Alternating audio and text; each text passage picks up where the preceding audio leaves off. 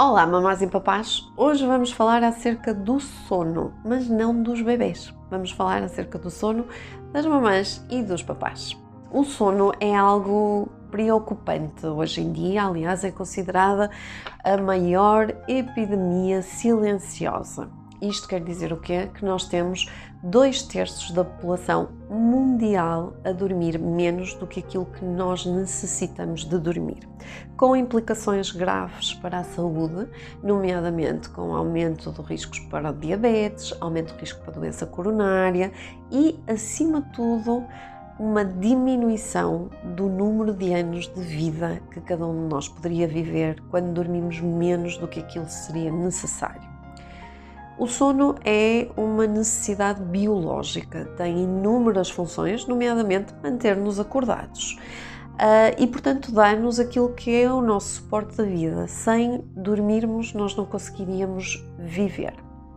Então, nós vamos falar aqui de alguns mitos uh, que nós temos associados a esta questão do sono e depois, no final, eu vou-vos dar quatro dicas para hoje melhorarem o vosso sono, a vossa qualidade de vida e o sono dos vossos bebês, porque na realidade, quando nós um, olhamos para o sono com algum respeito e com a necessidade que temos de cumprir as horas uh, que deveríamos estar a dormir, nós também aplicamos este tipo de regras, de dicas que nos permitem dormir melhor aos mais pequeninos desde cedo, o que vai contribuir para que eles sejam bons dorminhocos no futuro e que vai ter, obviamente, impactos positivos na sua saúde, quer física, quer mental. O sono, eu sei que não é assim um tema muito fashion, não é? E dizer que se dorme 8 a 9 horas parece que está associado à preguiça, ou seja, parece que o moderno, o fixe, é dizer que se dorme 4 a 5 horas. Mas já agora tenho-vos a dizer que aqueles senhores que dormem 5 a 6 horas por noite vão ter testículos mais pequeninos e vão ter menos espermatozoides funcionais, mas as mulheres também não ficam atrás, ou seja, quando se dorme 4 a 5 horas ou 5 a 6 horas, nós diminuímos drasticamente a nossa fertilidade. Portanto, ninguém quer que isto aconteça, ninguém quer que a testosterona diminua, por isso vamos começar a valorizar um pouco mais o sono. Alguns mitos. Beber álcool ajuda-me a adormecer ouço isto muitas vezes nas consultas de adulto para o sono e há de facto uma ideia errada acerca de quando eu bebo qualquer coisa eu relaxo e então eu consigo adormecer mais facilmente. Adormecer até pode ser possível, mas a qualidade do sono vai ficar impactada negativamente. Isto porquê? Já falamos noutro vídeo que podes checar aqui sobre os diferentes tipos de sono num ciclo de sono e as funções que cada um deles tem, mas a verdade é que quando nós bebemos álcool antes do adormecer, quando seja numa refeição ou após a refeição, o que vai acontecer é que nós vamos diminuir o sono profundo, ou seja, aquele sono mais restaurador. Isto faz com que no outro dia nós acordemos com uma sensação, não de bebedeira, obviamente, mas uma sensação de ter descansado pouco ou ter descansado mal, porque efetivamente até podemos ter a sensação que adormecemos mais rápido, mas depois a qualidade do sono não foi a melhor. A outra questão tem a ver com o consumo de cafeína. Temos a ideia que, e eu ouço muitas pessoas dizerem isto, ah, eu posso beber um café à noite que não me faz diferença nenhuma. A verdade é que isto não é uma verdade científica. Ou seja, a cafeína dura-nos, tem uma semivida de 24 horas e consegue durar cerca de 12 horas, um quarto da cafeína que nós bebemos. Ou seja, imagine-se, tomamos um café, especialmente um expresso, não é? que é bem concentrado, ao meio-dia e à meia-noite nós vamos ter ainda um quarto da cafeína desse café a rodar no nosso sistema. E como nós sabemos, a cafeína é um excitante, por isso vai ser algo que nos vai impedir de adormecer e impedir de ter um sono reparador.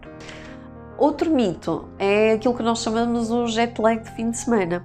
Que são aquelas pessoas que durante a semana dormem pouquíssimo, mas depois, ai, não há problema porque no fim de semana eu recupero e no fim de semana são capazes de dormir 10, 12 horas. Bom, tenho uma má notícia para vos dar: não há bancos de sono, como há bancos de horas. Não acumulamos sono. Ou dormimos ou foi-se. Já não há mais, já não há forma de recuperar. Para além de que fazer este jet lag de fim de semana faz com que eu não consiga estabelecer uma rotina de deitar e de levantar, o que perturba a minha qualidade de sono, diminuindo as horas de sono que eu vou dormir no final, com impacto direto. Ou seja, pense bem, dormir é o seguro de vida mais barato que nós temos à face da Terra, porque é aquele que nos garante não vir a desenvolver determinado tipo de doenças e é barato porque podemos ir para a caminha e dormirmos todos. Bom, primeira dica para conseguirmos todos dormir aquilo que precisamos um, e dormir bem. O mais importante é a rotina, tal qual como para os bebês, é mantermos esta consistência de deitar à mesma hora e levantar à mesma hora, sendo que nós devemos dormir 7 a 8 horas por noite. Isto implica não fazer as contas tipo em meia-noite, vou para a cama, acordo às 7, já está. Não.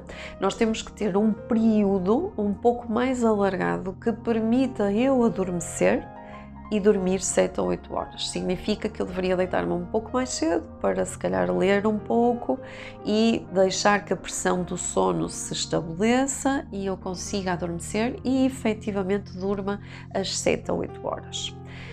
Uma coisa que não devem fazer, ao contrário do, do saber popular é contar carneirinhos. Contar carneirinhos não ajuda a adormecer. Contar carneirinhos ajuda a despertar o cérebro, porque estamos a apelar a funções cognitivas de contagem.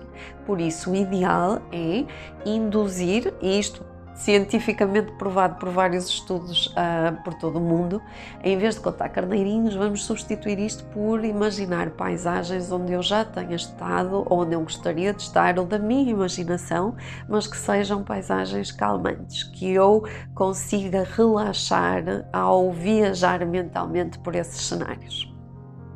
Depois, não é boa ideia estar na cama e não conseguir dormir, ou seja, como dizia um paciente meu, estar ali a virar, a fritar o bife, vira de um lado, vira do outro, não é bom para nós dormirmos, porque vamos aumentar a nossa ansiedade.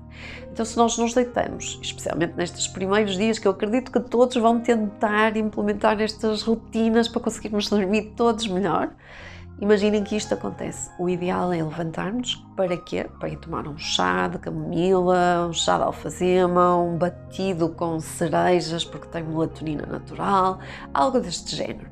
E voltamos depois para a cama quando estivermos mais relaxados. De outra forma, o nosso cérebro vai associar uh, o despertar na cama, assim como também não devemos ir trabalhar para a cama nem fazer outras coisas que nos despertem quando queremos efetivamente dormir. Uh, como já perceberam atrás, nada de álcool nem de cafeína, portanto, tentar diminuir o café a partir da hora do almoço, não vamos ter efeitos no final da noite.